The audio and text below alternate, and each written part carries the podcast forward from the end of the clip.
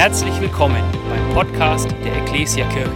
Wir freuen uns, dass du dir die Zeit nimmst, diese Predigt anzuhören. Wir wünschen dir dabei eine ermutigende Begegnung mit Gott. Glaube ohne Beweise. Und ich würde natürlich lieber, würde ich gern predigen über Glaube mit Beweise.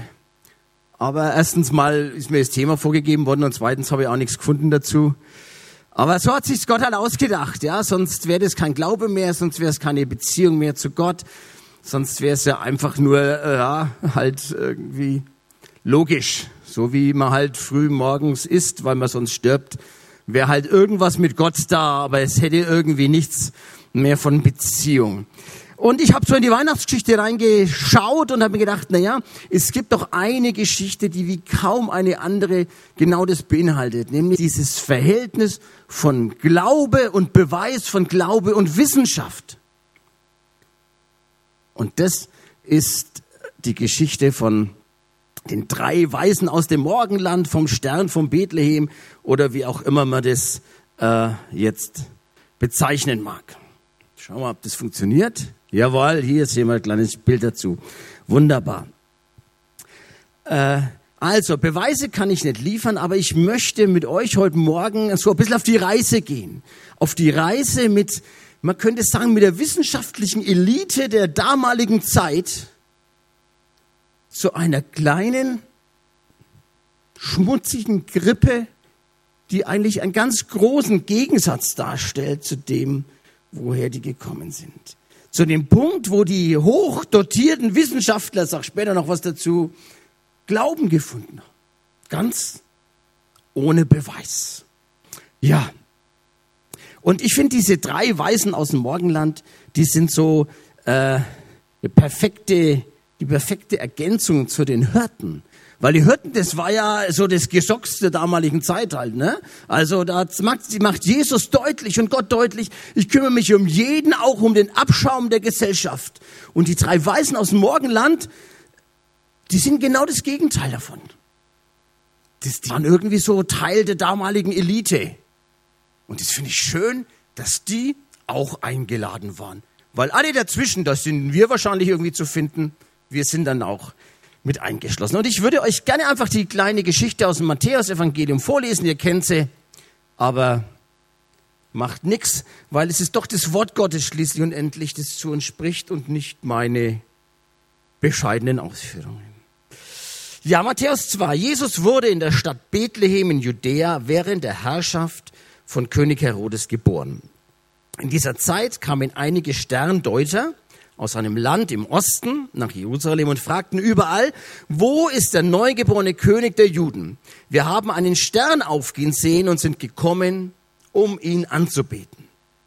Ihre Frage versetzte Herodes in große Unruhe und alle Einwohner Jerusalems mit ihm. Er sagte zu ihnen, geht nach Bethlehem und sucht das Kind. Wenn ihr es gefunden habt, kommt wieder her und erzählt es mir, damit auch ich hingehen kann um anzubeten. Nach diesem Gespräch machten sich die Sternteuter auf den Weg. Wieder erschien ihnen der Stern und führte sie nach Bethlehem. Er zog ihnen voran und blieb über dem Ort stehen, wo das Kind war. Als sie den Stern sahen, war ihre Freude groß. Wörtlich übrigens steht da, sie freuten sich mit sehr großer Freude. Sie gingen in das Haus und fanden das Kind mit seiner Mutter Maria, sanken vor ihm auf die Knie und beteten es an. Dann öffneten sie ihre Truhen mit Kostbarkeiten und beschenkten es mit Gold, Weihrauch und Myrrhe. Als es Zeit war, wieder aufzubrechen, zogen sie jedoch auf einem anderen Weg in ihre Heimat zurück, denn Gott hatte sie in einem Traum davor gewarnt, zu Herodes zurückzukehren. Also, was war da geschehen? Wir gehen in ein fernes Land im Osten. Äh, Morgenland steht auch äh, manchmal da. Und bin jetzt nicht so der Geschichts- und Geografie-Freak, aber wenn man da jetzt mal nachschaut und nachliest, dann war im Osten ein großes Reich, nämlich das Reich der Parther. Man sagt auch, das ist so die vergessene Großmacht. Rom war bekannt, aber Rom hatte einen großen Gegenpart. Das waren die Parther. Das sind so quasi die Nachfolger vom Babylonischen Reich, von Alexander dem Großen. Volksgruppen Meder und Perser waren da drin. Und wir gehen zurück in die Zeit, so sechs, sieben vor Christus. In dieser Zeit war irgendwo da in dem Reich der Parder die drei Weißen aus dem Morgenland. Und man kann jetzt schon mal gleich sagen, es waren weder Könige noch Weiße und es waren vermutlich auch nicht drei. Das hat man sich halt irgendwann mal gedacht wegen der drei Geschenke, weil das einfach so ist halt nett, wenn jeder eins mitgebracht hat. Aber war sicherlich nicht der Fall. Also vielleicht waren es vier oder zwei oder sieben. Und außerdem kamen sie sicherlich nicht nur zu dritt oder zu viert oder zu siebt, sondern hatten halt ganz viele mit dabei. Eigentlich steht da das Wort Magier. Diese Magier damals waren enge Berater des Königs, waren hohe Priester, würde man sagen, waren sehr gebildete, hochdekorierte Wissenschaftler, waren wohlhabend und einflussreich. Und man kann nachlesen, die waren so einflussreich, dass sie sogar Könige abgesetzt haben. Es war die Elite eines Weltreichs, des Weltreichs der Parder mit Einfluss, Macht, Wohlstand. Und die haben Sterne beobachtet. Und da haben sie eine unglaubliche Entdeckung gemacht. Anscheinend. Anscheinend haben sie was ganz Besonderes entdeckt. Und zwar haben sie einen Stern, eine Sternenkonstellation gesehen, die neu war für sie. Das haben sie noch nie gesehen. Und da muss man wissen, dass zu der damaligen Zeit war das so. Die haben geglaubt, dass das, was man im Himmel sieht, auf der Erde Realität ist. Also das heißt, das hat die total fasziniert und geflasht, was sie da gesehen haben, weil sie gesehen, was wir da sehen, das muss irgendwo auch auf der Erde passieren. Und das, was wir hier sehen, ist so großartig, dass wir uns auf den Weg machen müssen, das irgendwie zu finden. Sie haben geahnt, es muss irgendwas ganz Besonderes geschehen sein. Und das, was wir hier oben im Himmel sehen, das deutet darauf hin. Und ihre Deutung war folgende. Die haben gedeutet, es muss ein wichtiger König geboren worden sein und es muss bei den Juden gewesen sein. Warum? Naja, jetzt gehen wir ein bisschen in die Wissenschaft rein und in die, äh, in die Geschichte und zwar folgendes. 1925 haben Archäologen im heutigen Irak eine Keilschrift entdeckt aus der Zeit vor Christus. Und auf der Keilschrift haben die dann irgendwie halt, die konnten das entziffern, haben die gelesen, dass für die Zeit, und zwar auf den Tag genau, äh, vor sieben vor Christus, eine bestimmte Sternenkonstellation äh, vorausberechnet wurde. Sieben vor Christus.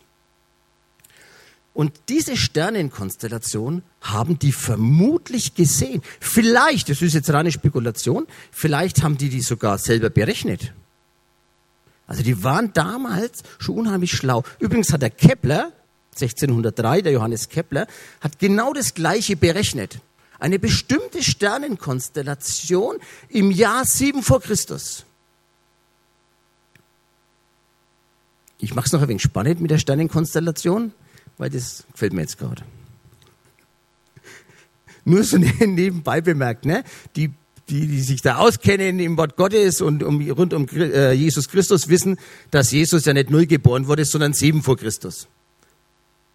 Das ist immer in der Schule ganz witzig, wenn man das sagt, Jesus ist vor sich selber geboren. Das stimmt natürlich nicht, aber das liegt ja daran, dass man irgendwann gemerkt hat, dass dieser Kalender, den man festgelegt hat, dass der gar nicht stimmen kann.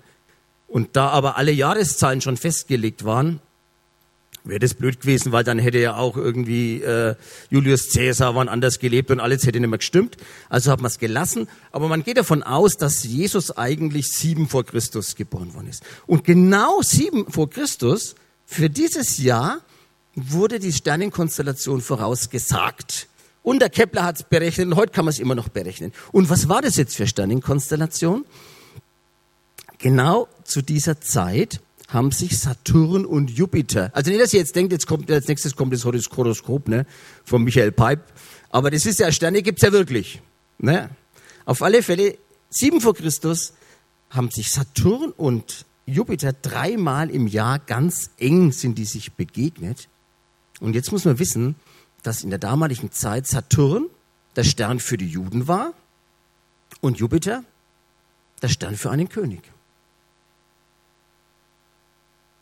Also haben die gesagt, wow, da muss der König der Juden geboren worden sein. Kann gar nicht anders sein. Wenn ich glaube, dass das, was da oben passiert, auf der Welt auch geschieht, dann muss das so sein. Und deshalb haben die sich auf den Weg gemacht, eigentlich äh, im Grunde genommen total blödsinnig, wenn man jetzt mal die Reiseroute anschaut. Noch einmal, das ist jetzt, bis die, das dauert, bis die losziehen natürlich. Jetzt, ja, genau. Ah, jetzt habe ich schon zu weiter geklickt. Jetzt, okay, ich hoffe, man sieht es ganz gut. Auf alle Fälle sieht man hier das Reich der Parder. Rechts im Osten und links ist das römische Reich und da, wo es wenig so grün ist, da ist Israel. Und äh, das waren dann so 1700 Kilometer, die sie sich auf den Weg gemacht haben. Und wenn man sich so überlegt, dass sie zehn Stunden vielleicht am Tag unterwegs waren, dann wären es 40 Tage gewesen. Dann wären es so viereinhalb äh, Kilometer pro Stunde unterwegs gewesen. Ich habe jetzt ehrlich gesagt, ich habe jetzt nicht die Zeit gehabt, das auszuprobieren, wie äh, schnell man mit einem Kamel unterwegs ist äh, oder wie schnell eine Kamelkarawane läuft. Aber sagen wir mal so ungefähr, wenn die jetzt wirklich jeden Tag zehn Kilometer gelaufen sind, waren es 40 Tage ungefähr unterwegs. Und zwar geht man davon aus, ja, dass sie aus Ekbatana kamen. Ekbatana, sieht man hier rechts, das war die Hauptstadt des damaligen Partherreichs. Und Ekbatana war die Hochburg der Sterndeuterei der Astronomie. Ekbatana, also ist, ich muss es jetzt ganz oft sagen, weil ich kannte das Wort vorher nicht. Also Ekbatana ist also super. Und zwar äh, hatte das sieben Stadtmauern rum. Und jede Stadtmauer mit einer anderen Farbe. Warum?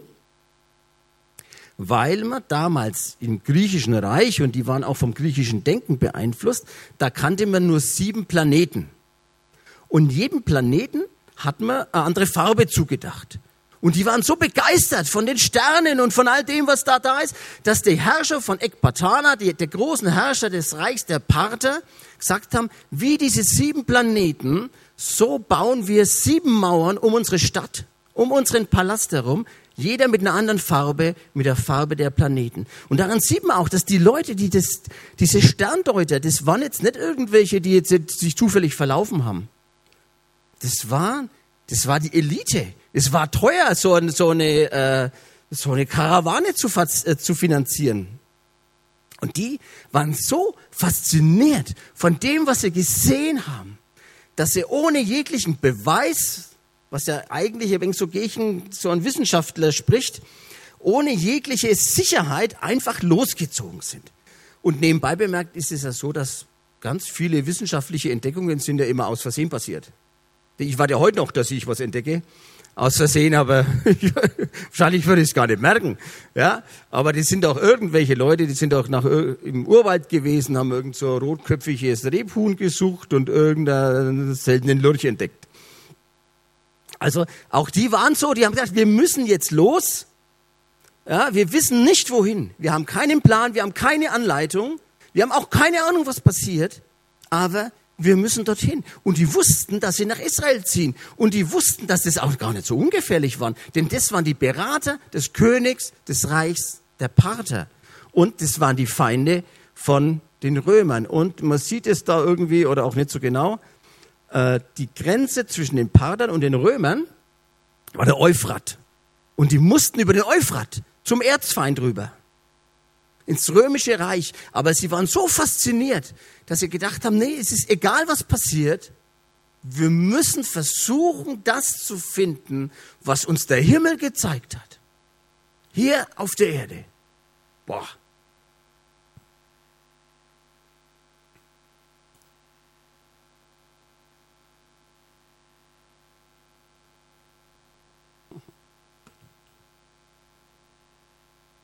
Und dann kommen die nach Jerusalem.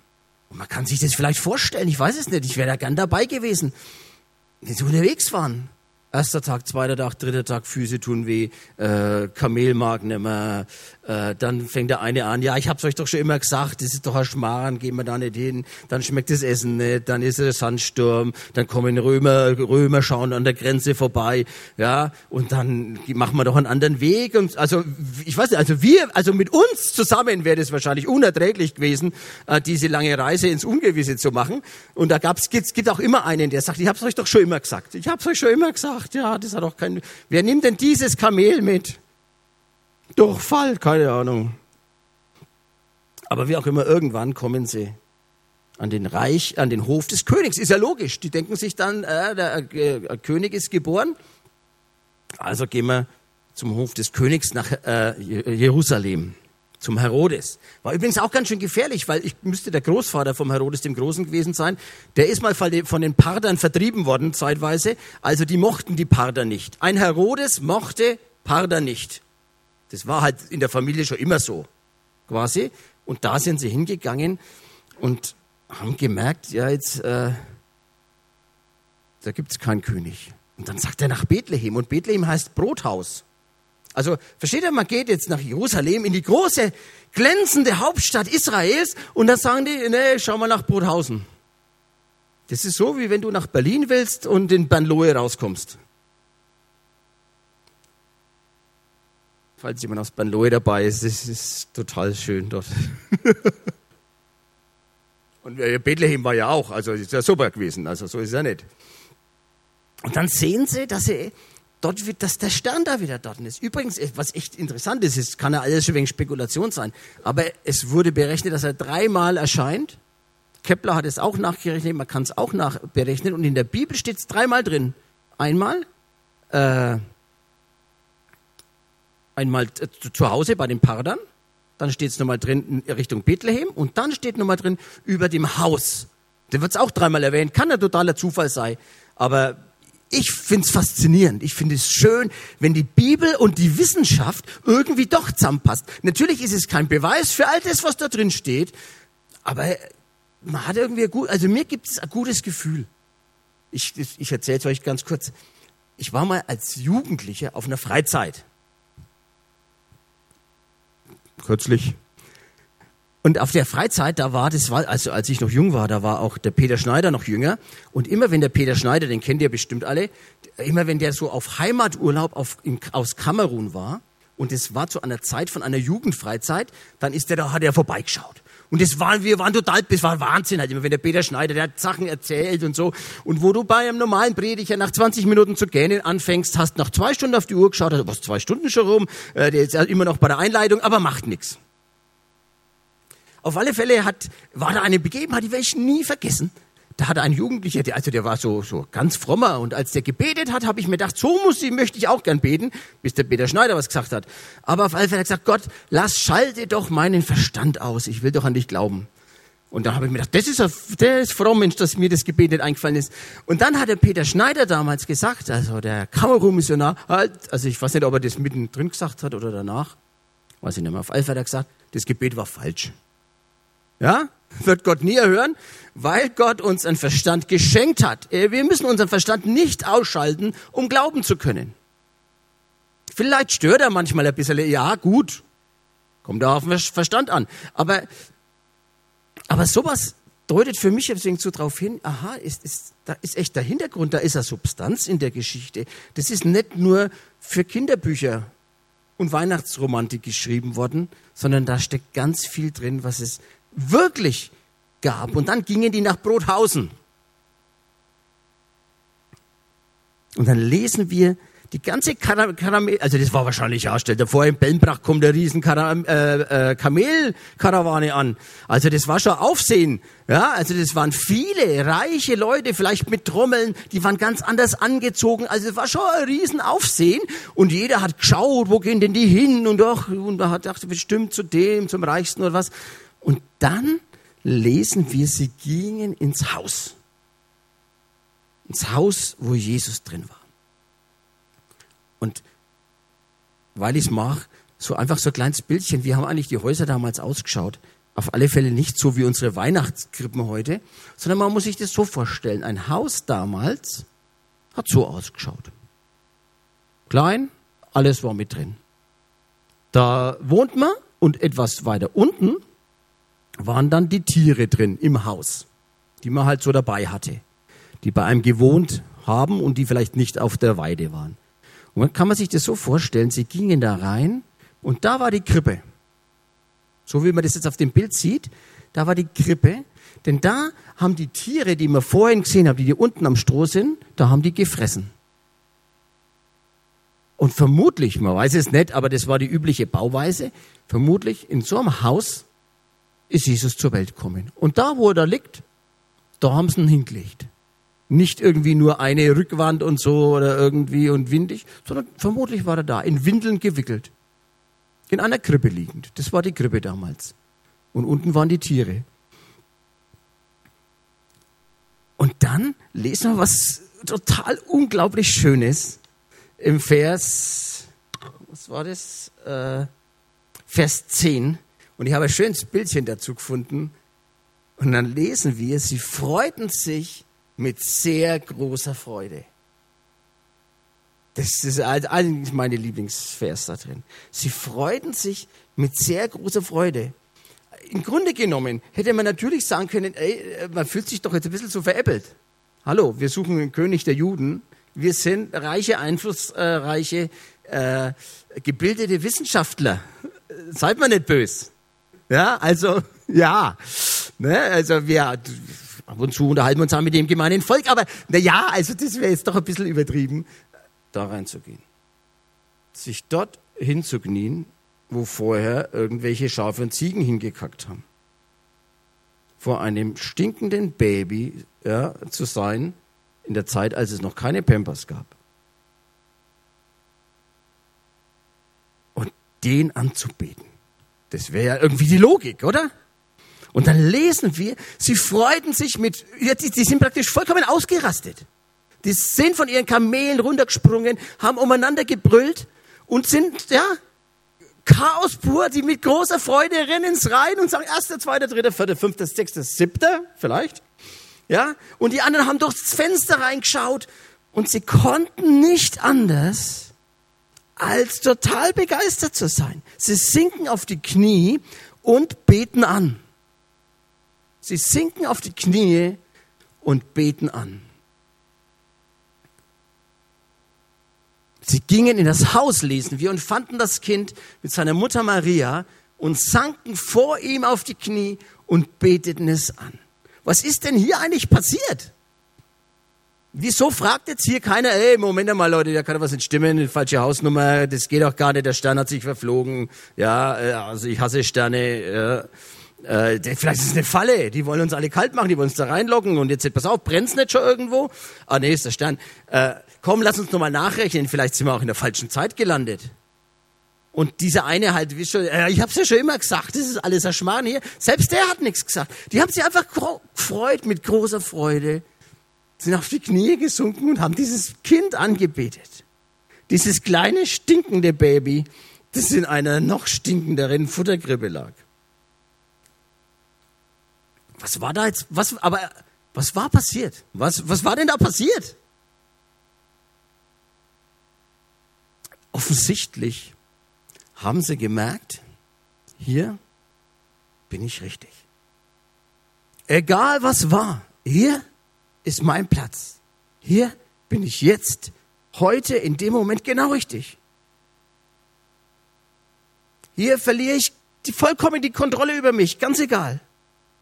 Hier bin ich am Ziel unserer 1700 Kilometer langen Reise mit dieser Nervensäge. Hier darf ich ich sein. Hier darf ich mich einfach freuen. Die haben gemerkt, ja, hier ist das Realität, was wir hier oben im Himmel gesehen haben. Hier wird die, das, was der Himmel gezeigt hat, auf der Erde Wirklichkeit. Was für ein Bild muss das gewesen sein, wenn diesen, diese bestimmt anständig, toll, glitzernd, ich weiß es nicht, gekleidenden Personen die eine der bedeutendsten Menschen eines ganzen Weltreiches vor einem Kind knien und das Kind anbeten. Gefeierte Wissenschaftler, denen man nichts vormachen konnte so schnell. Und es war ja damals, gab, waren ja so Wissenschaftler oft so Universalgelehrte. Die wussten überall Bescheid. Und die haben plötzlich gemerkt, in meinem Herzen, da passiert was, was ich nicht kenne. Ich kann nichts anders machen, als dieses Kind anzubeten. Im Grunde genommen, glaube ich, haben sie gemerkt, ich bin am Ziel meines Lebens angekommen. Mehr geht nicht. Was Besseres kommt nicht mehr. Ich bin hier. Und dann packen sie Gold, Weihrauch und Myrrhe aus. Und da gibt's natürlich auch unglaublich viele schlaue äh, Erklärungen, was was bedeuten könnte und welche Symbolik dahinter steckt. Ich möchte es nur ganz kurz ein bisschen anreißen, weil mich das auch so ein bisschen fasziniert von der Wirklichkeit, von der Symbolik, von dem, was in der Bibel drinsteckt. Gold ist natürlich das Metall eines Königs. Gold ist im Übrigen, habe mich kürzlich mit einem Chemielehrer, meinen Kollegen unterhalten, und dann hat er mir erklärt, dass Gold das einzige Metall ist, das rein vorkommt auf der ganzen Welt. Womit habe ich auch noch nie drüber nachgedacht. Du findest Gold rein als Nugget. Alle anderen Metalle nicht. Also es ist das Symbol eines reinen Gottes. Myrrhe und Weihrauch waren sehr wertvoll damals. Äh, bisschen zu Jesu Zeiten nicht mehr, aber ein bisschen früher hat man das in Gold aufgewogen. Gold, äh, äh, äh, Myrrhe war in dem Salböl für Priester, für, Stift, für die Stiftshütte, für die Propheten. Also vielleicht auch ein Symbol, dass Jesus der Priester war, ein Mittler zwischen Gott und uns. Zwischen Gott und uns, so muss man es zeigen. Und war auch, auch unheimlich wertvoll. Der Pythagoras, Gruß vom Matheunterricht, war auch so Universalgelehrter, der hat mal gesagt, den Göttern Weihrauch, den Menschen Lob. Also Weihrauch war auch so ein Bild für die Anbetung eines Gottes. Also, in den drei Sachen steckt die Symbolik, ob die das jetzt absichtlich gemacht haben oder ob sich Gott das so ausdacht hat, weiß ich nicht. Aber die Symbolik drin, jawohl, wir sind hier vor einem König, wir sind vor einem Propheten, dem Mittler, dem Vermittler zwischen Gott und mir und zwischen Gott, vor Gott selber. Das steckt da auch drin und war unendlich wertvoll. Das ist ganz interessant äh, Myrrhe und Weihrauch wurde so im heutigen Jemen, Oman angebaut. Und weil es so wertvoll war, durfte niemand diese Handelsrouten wissen. Das waren geheime, streng bewachte Routen, ja, wo man das transportiert hat, weil es so wertvoll war. Ein streng gehütetes Geheimnis. Später hat man das dann schon irgendwie rausgekriegt und hat es als die Weihrauchstraße bezeichnet. Und das haben die denen gegeben. Praktisch so das Feinste, das Beste, was es einfach damals gab. Und sie haben gemerkt, jawohl, hier, hier bin ich richtig.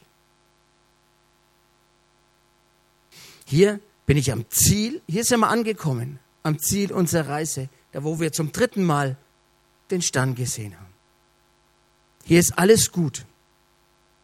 Hier kann ich mich freuen mit sehr großer Freude. Hier ist der wahre König, hier ist Gott, hier ist der Erlöser. Hier kann ich sehen, was der Himmel uns schon gezeigt hat.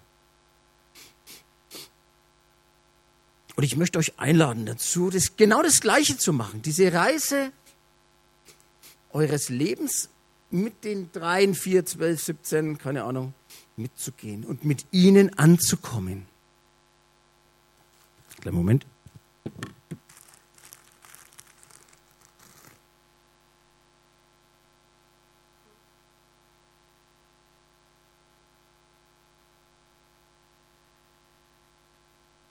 Ich möchte euch einladen, den Weg des Lebens zu Jesus hinzugehen. Für manchen, das weiß ich, ist der Weg echter weiter und er schwieriger. Und für andere ist er vielleicht nah und ganz einfach. Aber für alle gilt, und das würde ich gern heute so als Fokus dastehen lassen, dass das, was im Himmel passiert, was so göttlich ist, was so weit weg entfernt scheint, hier auf der Erde bei uns Realität werden kann hier bei mir. Und ich wäre ehrlich, ich wäre so gern auf dem Heimweg mit dabei gewesen. Noch lieber als auf dem Hinweg. Weil das muss doch irgendwie toll gewesen sein, wenn die jeden Abend am Lagerfeuer davon erzählt haben, wie das war. Kennt ihr das? Wenn ihr was Tolles erlebt habt, dann müsst ihr es immer nochmal erzählen. Und am nächsten Tag noch einmal. Und meine Kinder sagen dann, ja, haben wir schon mal gehört. Aber ich sage, wenn es aber so toll ist, nochmal. Und die haben bestimmt jeden Abend davon erzählt, Mensch, wie das war. Also, also ja. Und der, der gesagt hat, der hat doch alles keinen Wert. Ich denke, der hat am meisten. Ich habe euch doch schon immer gesagt, es lohnt sich die Reise. Und dann hat, ja, und wie das war und was in ihrem Herzen passiert ist. Und als, und dann, ja, und mich, mich hat er feiern gelächelt. Und na, mich feier auch. Und dann erzählen sie, was in ihrem Herzen passiert ist. Wie das war. Als sie da gekniet waren. Und die haben mir gar nichts ausgemacht. Ich hasse ja eigentlich Dreck. Aber in dem im Moment war mir das alles egal. Ich habe gespürt, das ist so gut, dort zu sein. Die haben erzählt von der Leichtigkeit, von der Freude. Ich spüre meine Blasen gar nicht mehr, wenn ich heimlaufe. Ha, egal, ich denke ja immer an was anderes. Der Jesus, oh. Die konnten spüren und das würde ich euch gern auch wünschen. Hier bin ich richtig. Hier kann ich niederknien vor Jesus. Ich kann ihm alles geben, was ich habe und krieg viel mehr. Und wisst ihr, was? Die haben alles gegeben. Nicht alles, was sie haben, aber das Wertvollste, was es damals gab, gegeben. Und wisst ihr, was sie mit nach Hause genommen haben? Aus Brothausen? Brot. Nämlich, Jesus sagt es später mal. Wird es, wir sind ja jetzt gerade bei seiner Geburt, aber später wird er das mal sagen.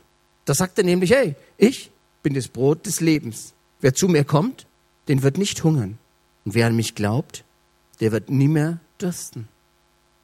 Das haben sie mitgenommen. Dieses, was Jesus später erklären wird und was sie gar nicht in Worte fassen konnten. Aber die haben das Wertvollste, was sie hatten, da gelassen und noch was Wertvolleres, Brot des Lebens. Neues Leben, Jesus Christus in ihren Herzen mitgenommen.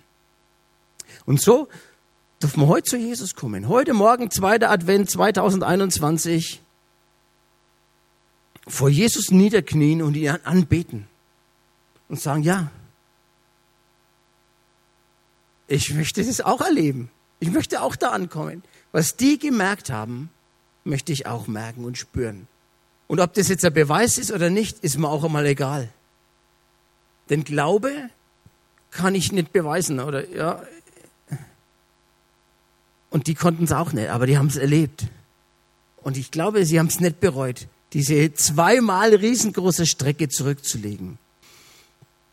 Und das würde ich gerne mit euch noch äh, gemeinsam machen, dass wir sagen, jawohl, dieses Gebet, diese Anbetung, was die damals gemacht haben, lasst uns das doch gemeinsam auch machen. Und ich habe ein Gebet vorbereitet, das ihr euch schon mal durchlesen könnt. Und wir beten es dann gemeinsam und vielleicht könnt ihr schon mal äh, engelsgleiche Musik äh, äh, halt spielen. Das macht bei Musik, mal spielt sie. Genau. Lest euch einfach schon mal durch. Dieses Gebet würde ich gerne mit euch zusammen beten.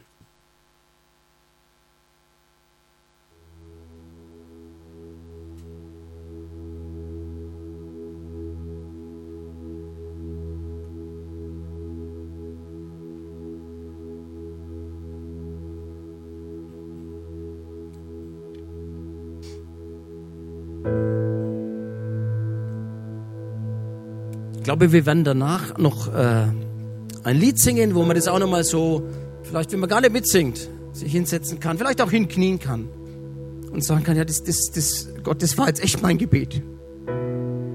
Ich möchte echt bei dir ankommen. Lasst uns das zusammen beten und ich lade euch ein, wenn es geht. Wenn Sie das Kreuz und die Knie mitmachen, dann steht er auf mit mir, bitte. Außer ihr wollt euch hinknien, fällt mir gerade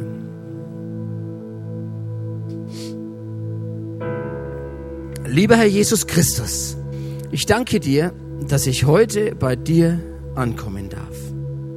Du willst das Ziel meiner Lebensreise sein. Danke. Ich komme zu dir und möchte, dass du Wirklichkeit wirst in meinem Leben. Nimm weg, was mich belastet und beschwert. Ich schenke dir mein Leben so wie du uns deines geschenkt hast. Gerne möchte ich an dich glauben. Amen.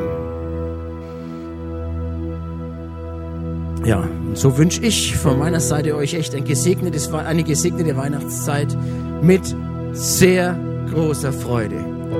Amen. Wir hoffen, dass dir diese Predigt gefallen hat und dich in deinem Leben mit Gott stärkt. Außerdem wollen wir dich gerne besser kennenlernen. Dazu bist du herzlich eingeladen, unsere Sonntagsgottesdienste um 9.30 Uhr und 11 Uhr zu besuchen. Schau doch mal auf www.ecclesia-rot.de vorbei oder auf den sozialen Medien unter Ecclesia Rot. Wir freuen uns auf dich.